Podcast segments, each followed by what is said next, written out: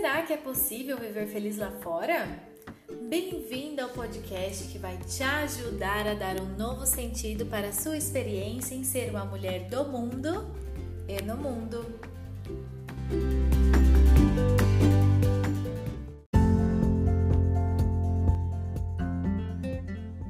Tudo bem, Ivy? Tudo bem, Eliane?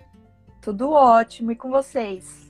Tudo bem também, graças a Deus. Para mim é um prazer, assim, muito grande, porque eu acompanho vocês já faz um tempinho e de verdade que vocês têm me ajudado muito. A Ive, com tudo que ela tem feito, a Dani que puxa a psicóloga assim de mão cheia, preparada. Verdade.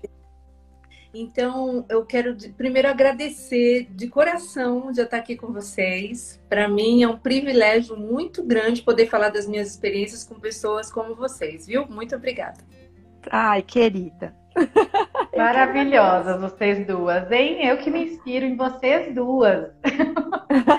eu falo assim, olha, quando eu crescer, eu quero ser igual aquelas duas assim, ó, expatriadas, mães guerreiras, ó, que moram fora, realmente, viu? Vocês nos inspiram demais com a resiliência, com a, luta de vocês, né? E eu acho que mais do que isso é compartilhar isso que vocês estão vivendo, é, né? Que é uma experiência intensa, mas também pode fortalecendo outras mulheres, né? A gente se ajuda e ajuda os outros.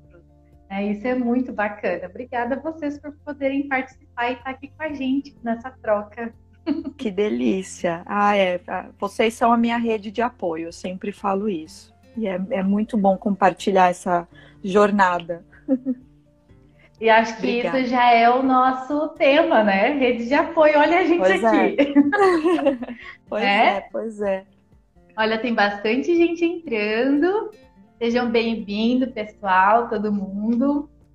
Então, meninas, acho que antes da gente começar, entrar no tema em si, só queria uma breve apresentação de vocês, para quem não conhece a Ive, para quem não conhece a Eliane, aí a gente depois começa a entrar no assunto, né? Que eu acho que a gente tem aqui o público dos três Instagram, então acho que é legal né, fazer essa breve apresentação. Vamos, Vamos lá. lá. Eliane, Conte-me sobre você. São tantas coisas, menina, nem posso começar. São Ó, tantas emoções. Bom, meu nome é Eliane, é, eu moro aqui no Chile faz seis anos.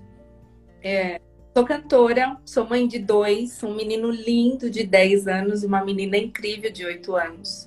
Sou casada com um brasileiro também que teve a grande oportunidade de trabalhar aqui no Chile e a gente veio para viver esse sonho em família por aqui. Acho que é isso. Bacana. Eu sou Ive, moro na Austrália, é, tem quase cinco anos. Sou mãe da Ana Laura, que vai fazer 13 anos daqui uns dias, e mãe do Luca, que tem 11 anos, a minha duplinha dinâmica.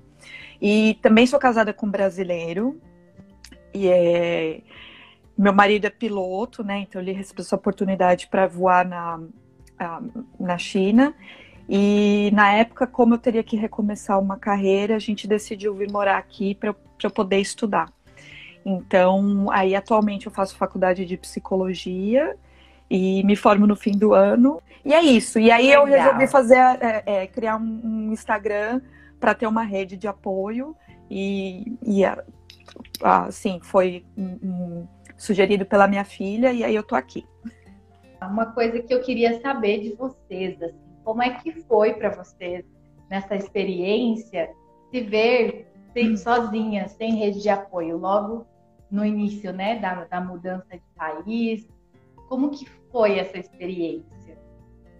Olha, é, na verdade, no começo era tudo muito oba-oba, né? Porque quando a gente muda para um outro país, é muito legal, porque a gente fica de turista há muito tempo. A nossa menos... fase de lua de mel, lua né? De mel. tudo você é. conhece pontos turísticos, você vê os, os supermercados, eu adoro supermercado, então eu gosto de ver os produtos novos, as coisas novas e tal. Quando eu mudei para cá, eu tive o privilégio da minha super ajudante que eu tinha no Brasil, ela veio comigo, ela ficou dois meses aqui comigo. Inclusive, ela é de Londrina, tá? Ah, não acredito! Olha, esse, esse Brasil, gente, é grande, mas é pequeno. É de Londrina e ela veio comigo e ela ficou dois meses aqui comigo. Ela estava comigo desde o dia que a Gabi nasceu. Então, quando ela foi embora daqui, que eu descobri que eu era mãe de dois, porque para mim eu era mãe de um só, porque eu tinha sempre um braço a mais, né? Eu sempre tava com uma pessoa ali me ajudando full, ela tava sempre comigo. E quando ela foi embora, que eu falei, meu Deus, eu fiz dois. E agora? Como é que eu... É, gente, é engraçado, mas é difícil, né? Porque é isso mesmo, né, Eliane? Assim, como é que faz agora, né? Agravante, porque meu marido já viajava muito para cá, né? E a gente mudou para que ele não viajasse tanto. E que bom, porque no começo realmente foi assim, ele não viajou muito, ficou comigo. Então todos aqueles medos de se eu ficar sozinha, não souber falar o idioma, se eu precisar levar um no médico, como é que eu vou fazer? A gente sempre estava junto. Inclusive no primeiro terremoto que a gente teve aqui, que foi em setembro de 2015, foi engraçado até, porque começou a tremer tudo, tremer tudo. Foi grande, foi de 8.4, então foi bem forte. Nossa. Eu tremendo, tremendo tudo, tremendo. E eu olhei pra cara do Gabriel e falei assim: o é, que, que a gente faz? Ele falou, não sei, eu também sou brasileiro. Eu falei, ai meu Deus, e agora? para ajudar a gente nessa situação. Então, então no começo foi, foi muito bom para a família, posso dizer isso. Foi um, um, encontro da nossa família de verdade, porque eu trabalhava com um lado, Gabriel para o outro, as crianças com a babá. Então a gente sempre, é, a gente estava junto nos fins de semana, mas a gente precisava desse tempo. Porém, é, meu marido teve assim um, um êxito muito grande no trabalho. Que bom, fico muito feliz por ele, muito mesmo, de verdade. E ele começou a viajar de novo.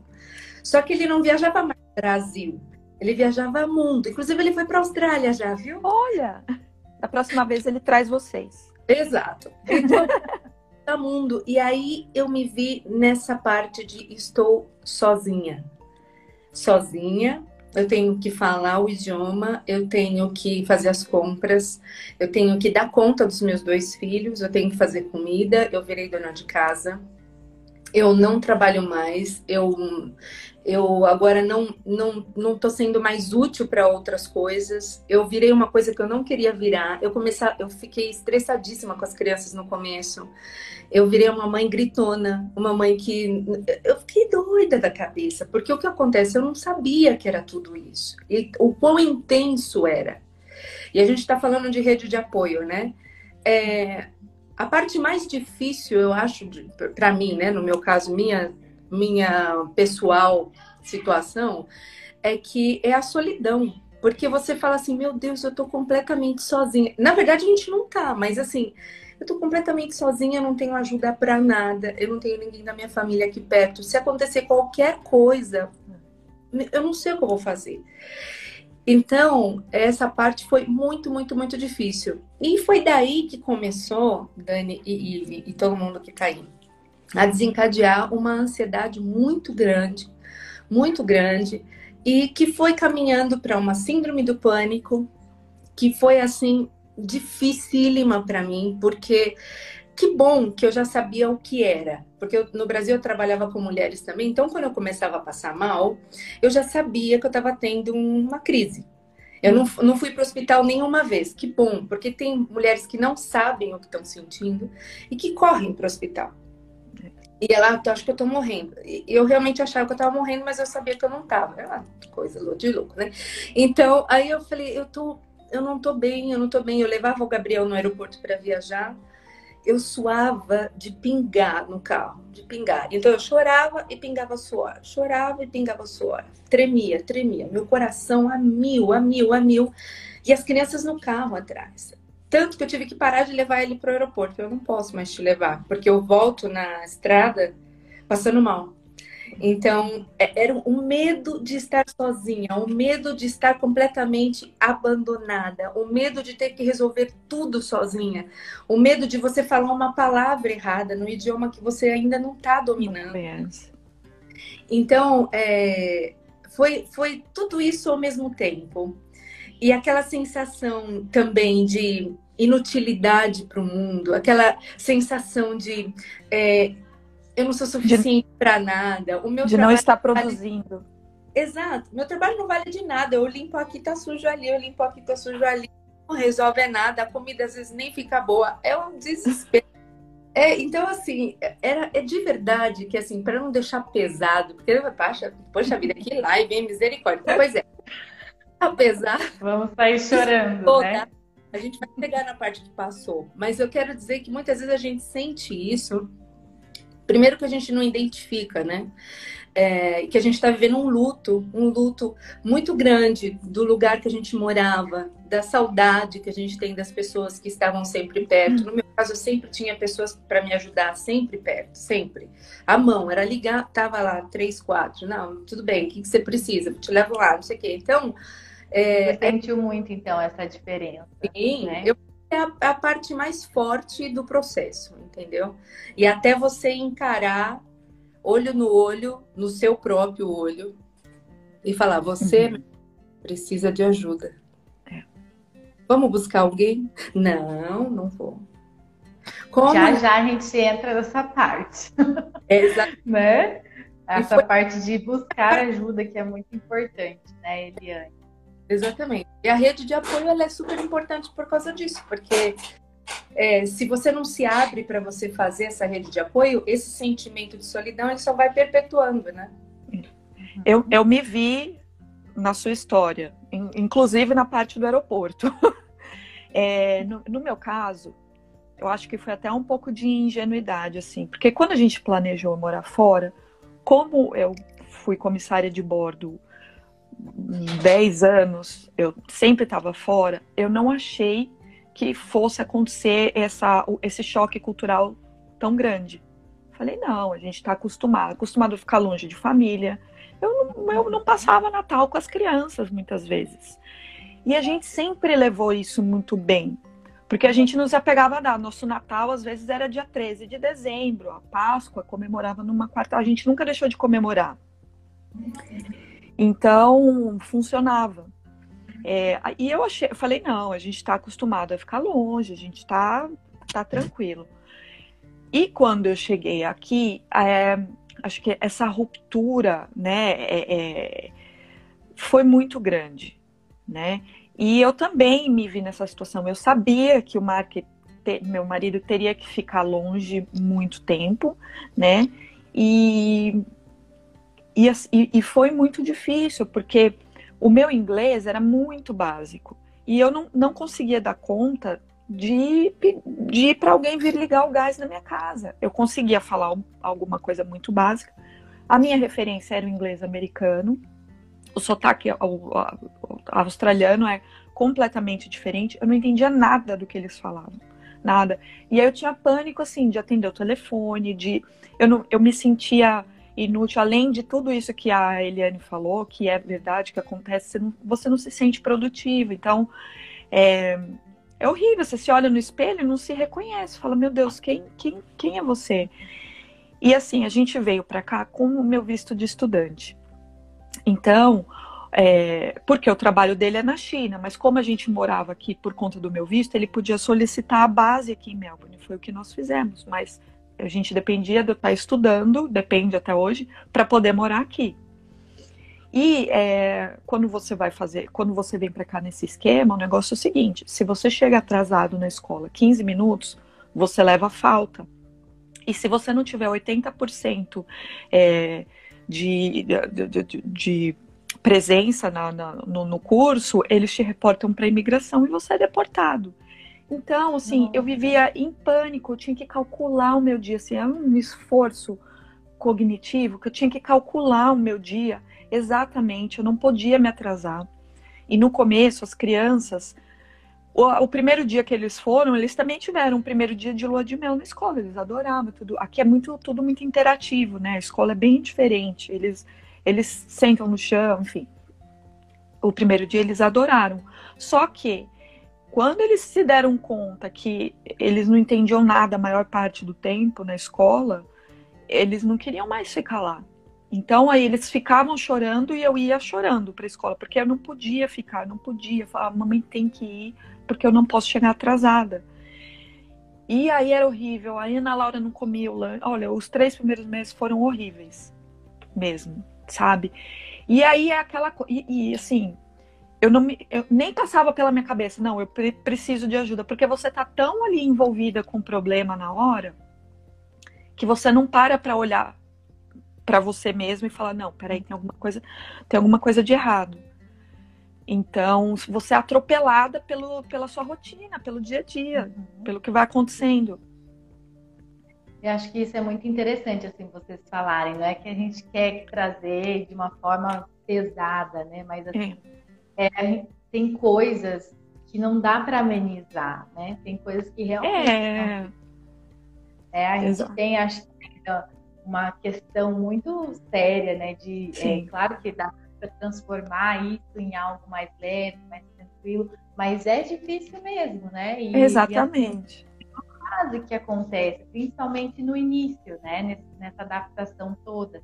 E acho é. muito legal vocês compartilharem isso, porque é, é o que, na real, todo mundo vive, né? Quando vai para fora. Principalmente é, é, eu que trabalho mais com mulheres, atendendo mulheres, assim, vejo que para vocês a carreira profissional, por exemplo, era algo super importante, né? E como é. que isso é muito realmente, né? Muito difícil. É. é. uma parte da identidade que se perde e reconstruir isso é, é bem pesado, digamos assim. É um processo longo, né? Não é simples assim. Então as partes da mudança, né, de morar fora, que não não é aquele mar de rosas né? Que todo é, vai... exa exatamente. É, é que, que é difícil. E acho bem legal a gente poder falar disso abertamente, né? Sem, sem tabu, sem é. medo de dizer a realidade, né? Acho que isso é muito interessante. Ô Dani, e uma coisa também, eu me sentia muito culpada por estar tão triste, porque quando a gente, a gente escolheu Melbourne, a gente não conhecia ninguém. Essa palavrinha aí tá na bagagem do imigrante, né? É que que acontece? A, a, gente, como que a gente escolheu Melbourne? A gente viu lá qual a melhor cidade do mundo para morar. Ah, Melbourne, sei lá, Viena. Melbourne era o primeiro lugar. E a gente falou, vamos, então vamos mudar para lá, já que tem a possibilidade de poder escolher a base em Melbourne. Perfeito. Tinha Vancouver, acho, no Canadá também, mas a Melbourne era a primeira. Foi assim que a gente escolheu. E aí eu me sentia culpada, porque eu falei, gente, eu o, o problema é comigo, porque eu estou na melhor cidade do mundo para se viver. E como é que como que eu não estou feliz? E aí e era difícil para outras pessoas entenderem também. Entendeu? O que mais que você pode querer, né? Ah, eu, se, Fala um julgamento se... enorme, né, Ivo? Porque, é. por exemplo, não era o que você desejava. Você não e... quis tanto? Você não está aí obrigada. entre aspas, porque a gente deseja de longe. Quando a gente está lá, a gente vê outra realidade. É. Vim para cá, por exemplo, só com o Gabriel trabalhando, não pensei nem em estudar. A, a Renata falando, a Renata mora aqui no Chile. É, e que bom que você está aqui, Rê. E é exatamente isso que acontece. Eu vim para cá sem estudar também, e, então eu tinha muito tempo, Ive. Imagina só, o problema não era nem a rotina que era maçante. Eu tinha tempo, eu levava as crianças para a escola, voltava para casa e falava, tá, e agora? Eu abro a minha janela na frente desse parque lindo que eu moro, maravilhoso. Eu moro num bairro incrível aqui no Chile. É tudo lindo, limpo, as, as ruas planas, um parque incrível e eu triste. Você mora em Las Condes? Moro em Las Condes. Ai, que delícia. Então você fica assim, é, é, é, como que eu posso estar triste? Eliane, presta atenção. Como é, né? É. Morar no paraíso e ainda sentir, ter emoções, na verdade, que são negativas, entre aspas, né? De é. emoções difíceis. É impressionante como a gente se maltrata é, é sem o autoconhecimento, como é. a gente aquilo ferir a gente de uma forma tão. É, e é tão sutil que tira a tua paz de uma forma tão grande. E você fala, meu Deus, eu, eu já tô mal e eu ainda fico me fazendo ficar mais mal ainda. Poxa, é. ajuda, né? A Rê tá falando aqui, ó, que ela também não sabia como fazer com tanto tempo. Acho que isso também é uma mudança grande, né?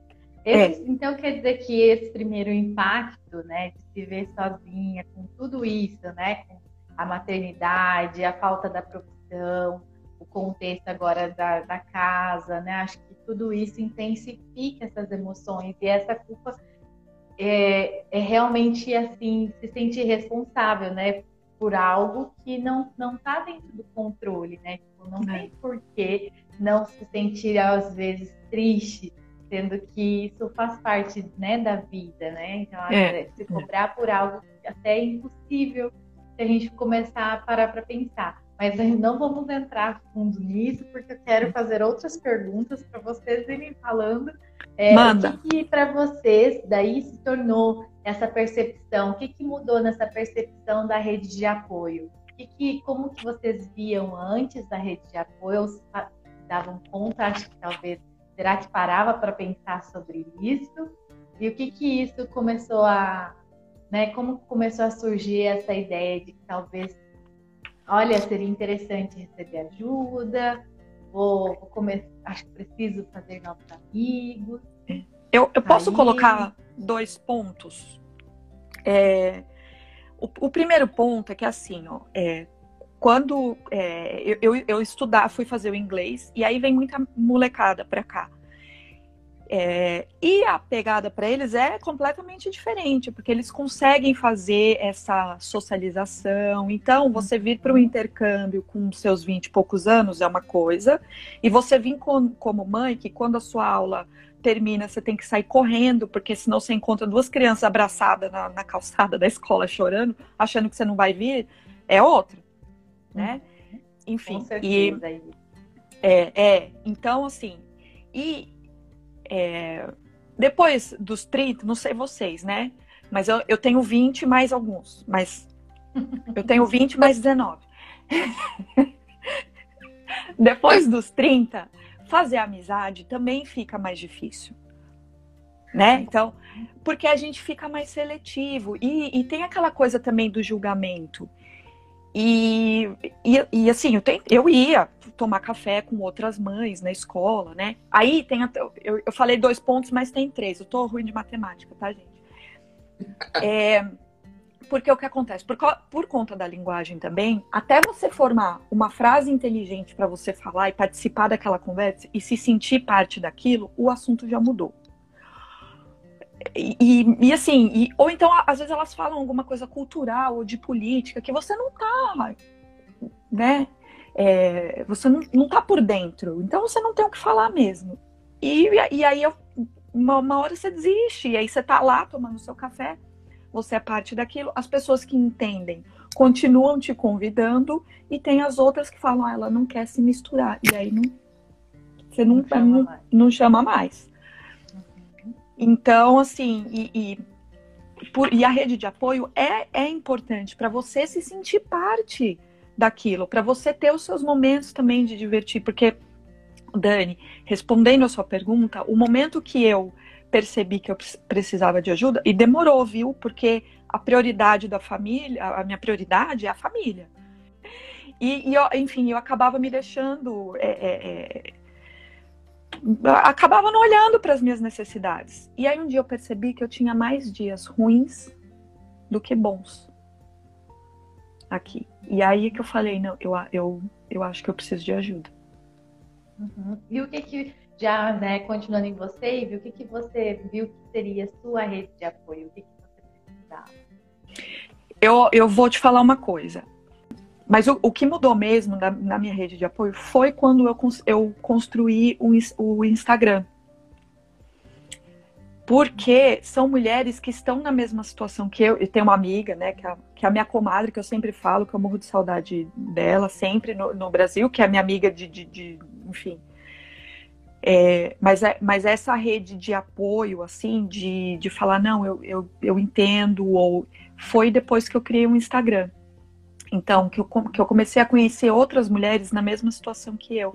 Porque o que acontece também quando a gente está fora, Dani, é, eu agora fazendo a faculdade, então você tem que arrumar casa, você tem que fazer a faculdade, você tem que fazer não sei o que lá, e, tem, e leva uma criança no parquinho, e leva e faz não sei isso. Que hora você vai parar para marcar um café com alguém? E o, o, momento que me sobra ali é aquele momento de madrugada, às vezes, que eu consigo conversar com uma mãe, que eu consigo, né? É, então a minha, a minha rede de apoio é essa aqui no Instagram.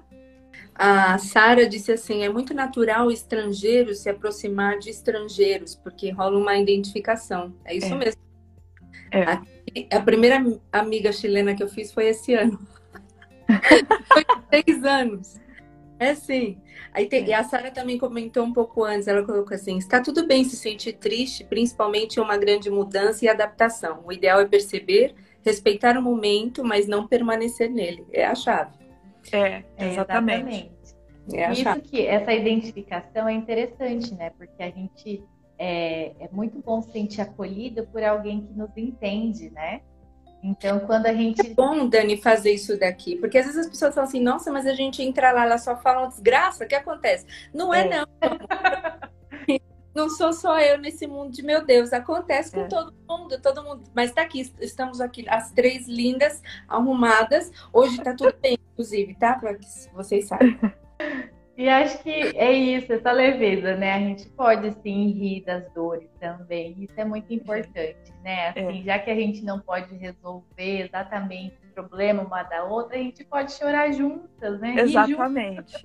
Ô, Dani, é, e, sabe. Isso é muito importante. Acho que foi isso que você sentiu, né, Ive, na sua é. rede de apoio virtual. E posso falar uma coisa, concordando com a Eliane, o núcleo familiar fica muito forte. Gente, muito forte. Então, porque a gente tem um ao outro, né? Então, e aí você acaba, assim, eu vejo as crianças, sabe? O, o comportamento das crianças é outro. O, porque eu também, quando eu morava no Brasil, era esse esquema. Bom, eu, eu era os dois voando, né? Então já, já teve época de eu ter duas pessoas morando comigo na minha casa, porque às vezes eu passava seis dias longe, fazendo voo de seis dias. Digamos que então a família também se torna o seu lugar de apoio, assim, né? Sim. Onde é preciso Exatamente. que o casal e até os filhos, né? A gente Sim. também coloca os filhos, porque eles também passam pela mudança.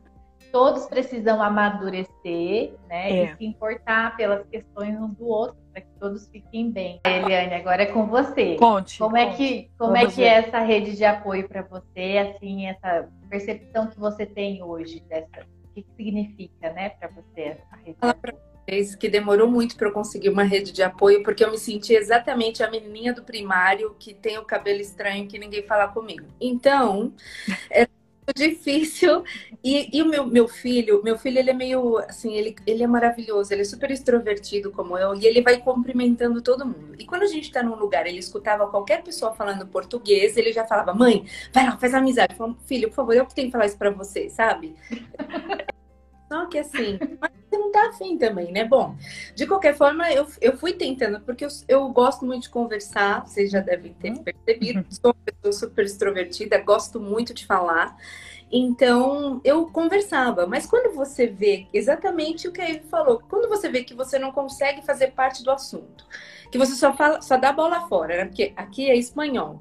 Então, eu, o brasileiro é, às vezes acha que sabe falar espanhol, né? Mas é, então, aí vai. Aí aconteceu.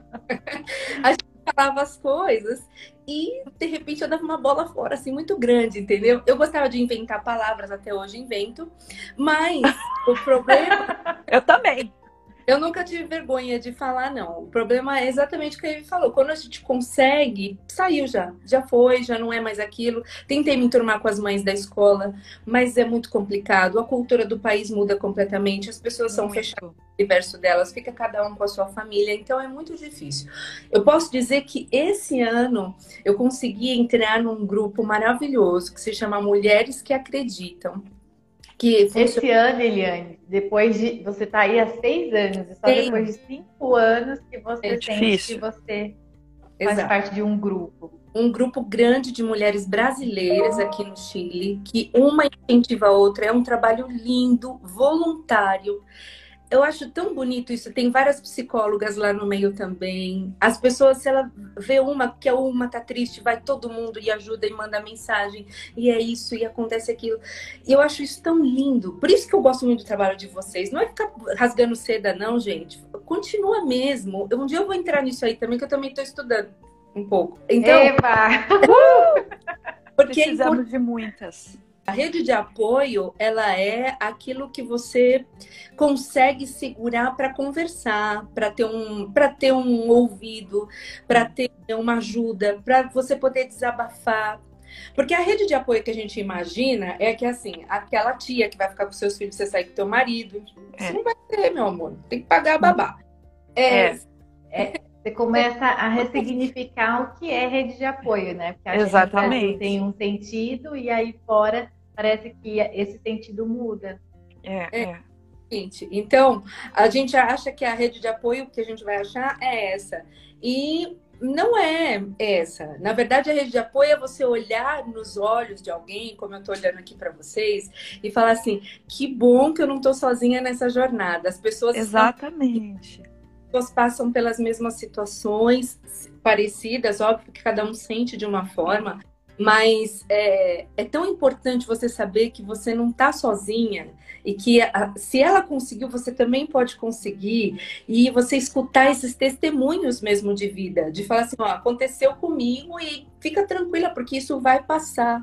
Isso é Exatamente. É eu demorei tanto de conseguir a rede de apoio que a minha primeira rede de apoio, na verdade, por isso que eu acho muito, muito, muito importante, foi a ajuda dos médicos, dos profissionais. É. Essa foi a minha primeira rede de apoio. Que foi Sim. quando eu percebi que eu não estava bem. Então, às vezes você uhum. fala assim, poxa, eu vou buscar psicólogo por rede de apoio? Sim. Exatamente. Ela não vai ser minha amiga, exatamente, porque ela é minha terapeuta, porém, ela vai ser o canal que eu preciso para me, me, equilibrar, porque ela vai falar assim: ó, você tá indo muito para cá, vem um pouco mais para cá, ó, saia da câmera, ó, volta, ó, presta atenção. A vida faz isso aí. E você é. precisa apoio, desse norte, dessa bússola. Você precisa de uma pessoa que entenda de como funcionam os neurônios ali. Qual é a química que está faltando no seu cérebro? Além de. Porque mãe, às vezes, tem poucos neurônios, eu acho. Porque vai. Mas... Tá perdido na caixa de brinquedo. Com certeza. Quero ver achar dentro dessa caixa, hein? Particularmente, eu tinha três neurônios. Um saiu com o Dudu, o outro foi com a Gabi, o que ficou queimou esse tempo aí, agora tá rolando uma vez. Mas assim, eu é, a minha rede de apoio foi buscar ajuda. Eu falei assim, eu preciso de uhum. ajuda. Eu falei, eu não tinha nem o meu marido. Por que, que eu falei que esse negócio de você, o núcleo familiar, às vezes é um pouco perigoso? Porque eu, no começo, eu me apoiei muito no Gabriel. E é normal, óbvio, meu marido, óbvio. Meu marido, preciso me apoiar nele. Quando ele viajou, eu fiquei sem chão. Quando ele estava trabalhando na área dele e eu vivendo só a vida dele, eu fiquei sem identidade. Uhum. Somos uhum.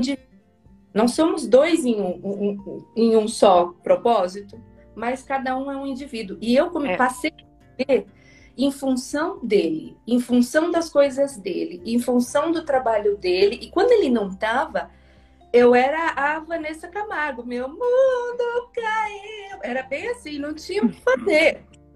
Perigoso. Por que, que é perigoso? É, é Nossa, muito perigoso mesmo, Eliane. E eu, depois ele se arrumava para ir trabalhar, eu tava de pijama e cabelo para cima todo dia. Então a autoestima vai lá no pé. Lá no pé. Uhum. Aí ele vai ver pessoas tão interessantes e bonitas, então, puxa, ele vai me trocar. A insegurança começa a tomar conta do coração. É ah, eu vou, sei lá, ele, ele emagreceu. Então, se eu não emagrecer também. Aí você fica pensando nisso, você come mais, aí você engorda. Fala, ai meu Deus, assim agora. Ou seja, você acaba vivendo na fonte. A gente come os sentimentos, né? E você quer agradar uma pessoa só. Na verdade, você tem que agradar você. Você. E eu demorei tanto para isso. Nossa, eu demorei cinco anos para olhar para ele e falar assim: Eu te amo, meu amor, mas eu acho que eu amo mais a mim hoje. É. E se autorizar, né, Eliane? Se autorizar a ter o seu próprio caminho nessa Sim. nova vida. Né? Por isso Porque acho que quando você fala isso, é... né? Por isso perigoso. A gente tem que sempre Sim. ficar de olho para não pender sempre só para um lado. O equilíbrio é o dono de tudo, né? Sim, exatamente. exatamente. Eu acho interessante você falar isso, que quando você é, traz essa, essa, esse lado né, da experiência, é, é muito interessante pensar que você se ajuda, mas você precisa se apoderar desse lugar, dessa experiência, né? Porque uhum. parece que tudo está tão difícil e o medo, tantos medos e né, inseguranças por estar num lugar novo, que às vezes a gente entra atrás de alguém que a gente acha que vai nos proteger. Uhum. Né? Então, assim, é, se torna essa sombra, né? Sem identidade, como você descreveu muito bem. Então, é muito importante ter esse start, né? Poxa, preciso ter uma, a minha vida aqui também nessa história. Eu também mudei. E né? Dani, foi importante eu ter buscado ajuda, porque eu lembro que a primeira psicóloga que eu tive aqui foi um amor. Nossa, foi um amorzinho. Uma chilena. Foi tão difícil explicar toda a minha história em espanhol. Ah, Jesus. Mas Você foi corajosa, viu? É. Olha, a Renata falando muito verdade isso, Eliane. A gente perde a identidade, exatamente é. isso. A gente fica completamente perdido, a gente fica querendo viver a vida do outro e nunca vai Sim. dar certo. É do outro, não, não é? Então aí é difícil pra caramba. Mas a primeira psicóloga que eu fui, a gente estava fazendo aquele exercício de respiração, acho que até te contei na outra live, e a gente fazendo um exercício de respiração, e então respira, e aí você vai se, vai sentir a batida do seu coração, vai se imaginar no lugar mais tranquilo e protegido. E eu, a gente estava em silêncio, assim, e a primeira imagem que veio foi eu abraçando o Gabriel.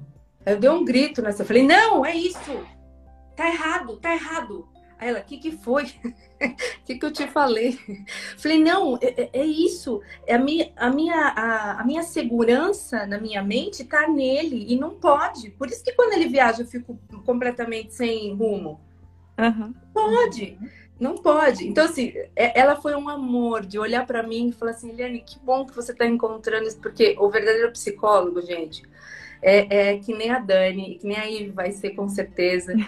Você olhar e falar assim, então, o que, que você está vendo diante é. dessa e não falar assim, ah, não, você tá errada, você tá certa, você tá bonita, você tá feia, não tem nada a ver.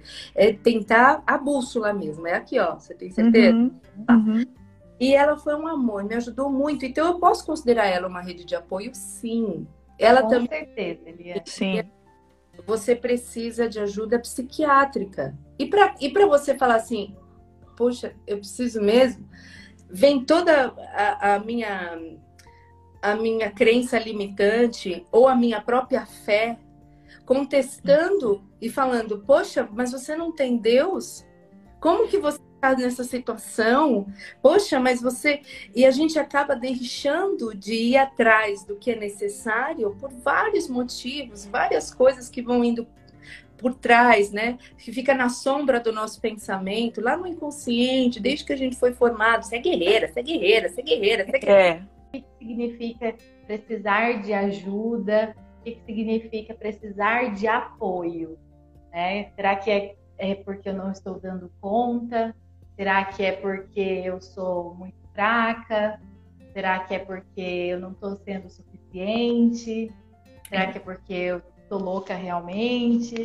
É muito é, estigmatizado, né? Exato. Né? É. Então, assim, será que é falta de Deus, Eliane? Pois é. é. Então, assim, o que que, que que impede né, a uma pessoa de buscar esse apoio. Eu acho que tem vários estigmas aí. A Eliane vai compartilhar com a gente uma, uma coisa muito interessante e que é pouco falado, né, quando a gente fala de mexer no vespeiro, porque é realmente um tema polêmico. Uhum. Né? E eu, eu vejo isso muito Exatamente. Eu, eu venho de uma formação cristã, eu até trabalhei em igrejas no Brasil 18 anos, por 18 anos, assim, em todas as áreas, principalmente na área da música, e me formei em vários cursos bíblicos e tudo mais. E no primeiro momento, quando eu me vi nessa situação de vulnerabilidade, que é exatamente o que a Ivy falou, né? E percebi que eu precisava de ajuda, primeiro veio a grande culpa de que como que eu, uma pessoa que sou uma cantora gospel, sou uma cristã, como que eu, eu falo de Deus e eu tô doente? Como que eu prego isso e eu tô mal? É, é demônio? É, que que é? Então sai em nome de Jesus. Não saía, né? A situação não era bem assim. Então, é, são coisas que eu demorei muito, eu demorei muito para procurar ajuda mesmo, demorei, se eu não me engano, quase dois anos. Então, aquilo só foi me agravando mais. Então, cada vez eu passava mais mal cada vez eu ficava pior. Então as crises, elas que eram quinzenais, passavam a ser semanais, passavam a ser duas, três vezes na semana, porque eu não busquei ajuda na hora certa. E para você ter uma ideia, que o que me fez buscar ajuda foi exatamente o Grey's Anatomy, olha só. eu vi Ironia do destino, hein, Ive? A gente não combinou.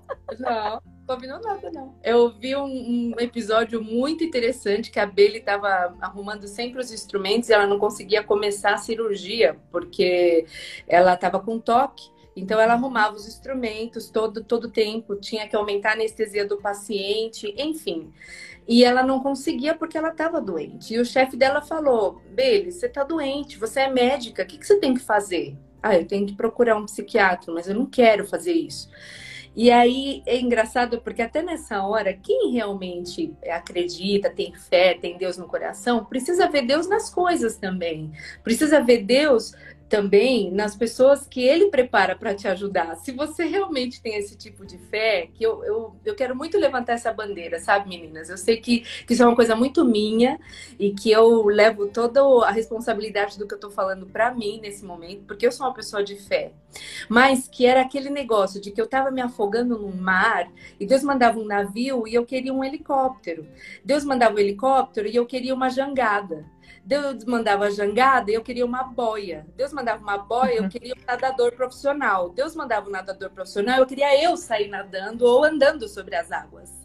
Só que não é bem assim. Então, assim, depois que eu vi esse episódio, foi muito engraçado, porque eu vi esse episódio e falei assim: meu Deus, olha só, não é verdade que até os médicos precisam dos médicos?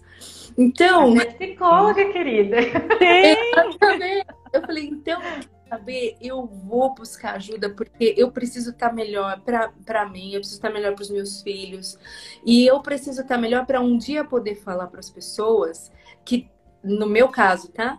Que Deus me ajudou a ver que eu precisava de ajuda e buscar as pessoas certas e que não tem problema nenhum tomar remédio de depressão. Ixi, eu tomei muitas coisas. Eu tomava remédio para levantar e tomava remédio para ir dormir, porque eu não conseguia dormir. Hoje, eu não tomo mais nada. Mas sabe por que eu não tomo mais nada? Porque além de eu ter buscado na hora que eu precisei buscar, eu fiz direitinho, sabe? Todo o tratamento. Fiz as terapias todas e continuo fazendo entrei na trilha do autoconhecimento, que é uma coisa que a gente não para nunca mais, e não vou sair mais desse, desse caminho. E são, são coisas complementares, tá? Desculpa te cortar, são coisas Mas, complementares. A gente não. É. Se você vai só num lugar, eu lembro que a última vez que eu tive consulta com meu psiquiatra, que eu falei que eu queria tirar as, as medicações, foi muito interessante, porque ele falou para mim assim, Eliane, eu acho super, super legal a gente ter aqui essa interação, ele é psicanalista também, e ele falou assim, mas olha só que interessante que está acontecendo. Todo dia que você vem conversar comigo, você está um pouco pior e a gente aumenta doses, né? E aí aumenta a dose. Você não acha que você está usando isso muito como muleta? E você não acha que você não está na hora de você buscar uma outra forma de você sair desse buraco que você mesmo se enfiou? Falei, poxa, que interessante, o senhor me deu uma ideia, eu vou buscar isso daí. E eu fui começar a estudar o autoconhecimento e começar a me entender por que, que eu tô assim. Não só, porque que é muito complementar, né, Ive? Porque se eu só tomasse o medicamento, não ia resolver. Se eu só fizesse. Exatamente. Não ia resolver. No meu caso, Sim. Resolve só com Porque terapia. é exatamente isso, é a muleta, né? Exato. É a muleta para te na, sustentar, na verdade, ter o equilíbrio, né? Para que você consiga pensar é, os seus sintomas físicos, o remédio vai resolver. Mas o que está o que tá causando aquilo é, é, é a terapia, não, não, não tem uma jeito. Pessoa sem uma, quando a gente não consegue lidar com sintomas físicos, quando a gente não consegue acordar, levantar da cama, a gente é. não consegue refletir sobre nada, muito menos sobre o porquê das coisas. Exatamente. Então, nesse sentido, o medicamento ele é sim recomendado, né? E a terapia entra em conjunto. É um trabalho Exatamente. eu demorei foi só agravando. Então, eu precisava parar aqueles sintomas e depois de parar aqueles sintomas, buscar o conhecimento de como que eu funciono. Como é que eu funciono? O que, que é o gatilho? O que, que me Exatamente. situação? Por que, que eu cheguei nessa situação? Olha, a, a Maria disse assim: Eu acho que procurar um profissional da saúde mental foi meu momento de dizer, eu quero sobreviver. Foi um É. sinal de saúde, na verdade. Exatamente isso. Meu Sim. corpo, minha mente, eu não estava aguentando mais, eu precisava sobreviver. Então, eu, E isso nada tem a ver com a sua fé. nada a ver, São exatamente. coisas completamente. separadas. Quando ela coloca isso, né, acho que é muito legal a gente desmistificar, né? Porque pedir ajuda, criar a sua rede de apoio, procurar Sim. ajuda profissional, não, não significa fraqueza. Pelo De jeito é um sinal nenhum. de resiliência, né? É. Para mim, essa palavra é muito poderosa, porque é É. você dizer, olha, eu quero sobreviver, então eu vou procurar uma forma, um meio disso acontecer. É você que está no comando, é você quem sabe o que você Exatamente. né? E quando a gente coloca no lugar assim de, é, de ah, porque a pessoa está numa situação vulnerável, que ela não tem o poder de decidir, que ela não tem essa, essa capacidade, pelo contrário, né? Acho que a psicologia ela faz, ela te, ela tá ali para te, te dar a mão, Empoderar. caminhar junto com você, para você sim. sair desse lugar. Né? Olha que lindo. Você tem que usar e abusar das psicólogas. O Domingo escreveu assim: a medicação só te ajuda a sair do buraco, mas a terapia te mantém fora dele. É isso É aí. isso mesmo. Perfeito. É isso Nada a mesmo. acrescentar. Encontrar esse caminho de vencer os olhares, de vencer o julgamento. O que, que vão pensar de você? Meu amor, o que, que você pensa de você nesse momento? O que, que você precisa nesse momento para se reerguer? Que a- a- todo o teu esforço que você ainda tem, sendo ele pouco ou muito, que ele seja direcionado para você, para tua saúde. Não é nenhum egoísmo, porque aí vem outras coisas na cabeça, né? Não, mas eu não vou estar sendo egoísta, não, pelo contrário. Você está nenhum. bem, todo mundo à sua volta fica bem. É impressionante como uma esposa tem o poder de estragar o, o, o clima de uma casa se ela não está bem. Era isso que eu ia falar, porque nós somos os pilares. Tudo Exato, que acontece, eles, vêm, eles vão correr pra gente, exato. entendeu? Aí então, tá- assim, como é que faz? Eu desmoronei. é, Não, eu preciso estar de pé, as coisas precisam acontecer, né? é, Eu tenho uma exatamente. frase que eu até quero escrever sobre isso, né? Que é assim: é, eu me cuido para cuidar. Eu acho que é muito É. o que representa uma mãe. É pegar, se autorizar a respirar primeiro, né? Para se cuidar, para conseguir dar conta de tudo o resto. É. Né? Exatamente. E, e- e, é aí que vem a importância do, do, do autoconhecimento também, né, Dani? Que é você Uhum. saber. é, vo- você saber ouvir o, o seu corpo, você saber se ouvir e- e direcionar aí a sua, a sua ajuda. Isso é muito, muito importante. o que eu vejo muito né, na- nas mulheres migrantes é uma vergonha de dizer que precisa de outras pessoas. E se a gente está falando né, de rede de apoio, tem É. muitas de nós, né? Assim, eu me considero uma pessoa muito extrovertida também. E, e quando a pessoa é extrovertida, como você colocou aí, gente- essa- essas pessoas precisam de outras, né? Como você descreveu. Isso. Então, imagina essa pessoa sozinha em outro país. É. né? É um sentimento muito difícil de lidar. Ela se sente muito isolada. intensa, É, muito é. isolada. E muitas vezes esse sentimento de precisar de outros pode ser visto como vergonha, sabe? É, Como carência. exatamente. É, né? Eu sei disso porque aparece muito isso aqui pra mim. No sentido assim, nossa, mas eu tô carente porque eu preciso de um amigo, Mas É. isso é né? Para mim foi a parte mais difícil. Só antes, o fato da, da pessoa extrovertida precisar de pessoas não tira, não exclui a necessidade dela estar sozinha em algumas, em algumas situações. é, é. Acho muito importante isso, porque se eu não tivesse esses momentos de solidão, eu não tinha tido esse start de, puxa, eu preciso viver uma nova Eliane, eu preciso conhecer uma nova Eliane, eu preciso saber quais são as dores, eu preciso saber como eu tenho que me respeitar.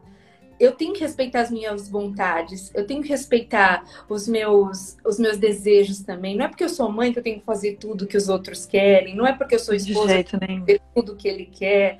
É. É, olha, gente, o MQA tá aqui em peso, hein? Olha só, Paulinha, Emanuele, tem, tem psicólogas nesse grupo. Gente, é um grupo tão queridas. lindo, de voluntárias. Olha só como, como teu, eu fico pensando. Que legal. Vocês duas, né? Esse ano foi um, do final do ano passado para esse ano foi um estouro de conhecimento na minha vida tão legal. A libertação, até do, do, da própria medicação, é fruto disso, de você ver que as pessoas estão aí passando pela mesma situação que você, que as coisas conseguem caminhar mesmo assim, que você consegue transpassar coisas que você, a primeiro momento, pensou que você nunca ia conseguir. E isso é a verdadeira é, conquista que você tem pessoalmente, sabe? Não é aquela coisa coisa de idealizar uma vida linda, cheia de dinheiro exterior. Não, é você passar o seu dia a dia e falar assim: hoje eu decidi ser feliz, hoje meu dia vai ser ótimo porque eu já sei que eu não vou ali porque aquilo lá me machuca, então eu vou em outro lugar porque eu fico mais feliz por ali. Eu vou conversar com tal pessoa porque ela me ajuda e talvez não converse com a outra porque ela só fica enchendo meu saco. Então, assim. Uhum coisas que a gente vai ponderando. É tão bom, gente. É, é, é muito bom. Essa é a verdade. É muito bom. Foi muito bom tchau. estar com vocês. Muito obrigada. Deu gostinho de quero mais. E, é. gente, tem gente aqui com a gente ainda, então eu fiquei é, realmente legal, né? Saber é. que, teve pessoas que começaram com a gente até o fim. Se você gostou, participa aí. É, quem não conhecia o perfil da Eliane, que veio do meu, perfil da Ive, acompanhem elas, a jornada delas. Elas sempre estão compartilhando coisas muito bacanas da experiência delas. E, e é isso, marca um café, vamos conversar, vamos né? Eu conversar. Que, é, vamos usar esse bate-papo aqui para dar continuidade na relação, né? Não vamos ficar só por aqui, não. Exatamente. E ó, tem tá experiência lindas também. Só queria falar uma coisinha no final. Essa questão das crianças, né? Na escola dos meus filhos, na, a Gabi fez uma apresentação de fim de ano. Na sala dela tem mais de seis nacionalidades diferentes. Cada um com a sua bandeira levantada. Ai, que O Michael Jackson, Real the World. É. For you and for me and human race. Então foi lindo. É lindo. Então, também tem muitas coisas boas. É muito bom quando a gente está cultural aí, muito legal. Ai, ô Eliane, você que já começou a cantoria aí, a gente estava esquecendo do presente para as mulheres expatriadas, migrantes que estão aqui. Vamos, gente! Queremos. Quem quer ouvir a Eliane com essa voz maravilhosa? de uma música minha, é e dizer para vocês quem quiser conhecer melhor pode entrar lá no YouTube e ver. Eu sei que um dia eu vou retomar esse meu lado mais cantora, que por enquanto está meio esperando. Enquanto isso, a gente aproveita, então. Só um minutinho. Tô ouvindo, só um minutinho. Eu não vou pôr playback, tá? Vai ser a capela igual naquele outro dia. Mas é uma música que ela fala muito no meu coração e eu tenho certeza que também vai ajudar muita gente. Então, olha só, quando você precisar viver um dia de cada vez, você canta assim, ó. Eu quero viver um dia de cada vez. O meu futuro está em Deus. Toda a minha vida e tudo que eu desejo o meu futuro está em Deus. Eu lanço minha ansiedade e recebo solução. Eu lanço meu problema e recebo resposta. Eu entrego a minha vida nas mãos daquele que tudo faz, daquele que tudo faz, daquele que tudo faz. Sim, eu creio, eu me rendo, tua vontade é o meu lugar. Sim, eu creio, eu me rendo, vou descansar. Sim, eu creio, eu me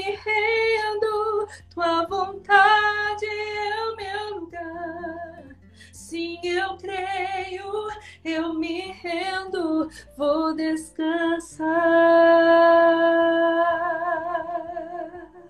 Eu quero viver um dia de cada vez. É isso aí, um dia de cada vez.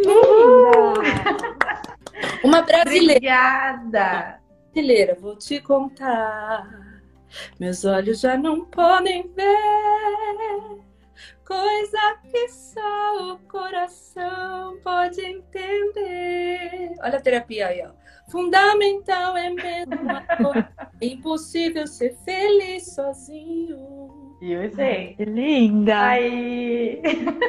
Vocês são maravilhosas, muito inspiradoras. Meu desejo é que vocês continuem compartilhando a trajetória de vocês, ajudando outras mulheres e que leve essa mensagem, né, de que vocês não estão sozinhas realmente. Tá bom? Eu também vou estar aqui, tá bom? Podem contar comigo.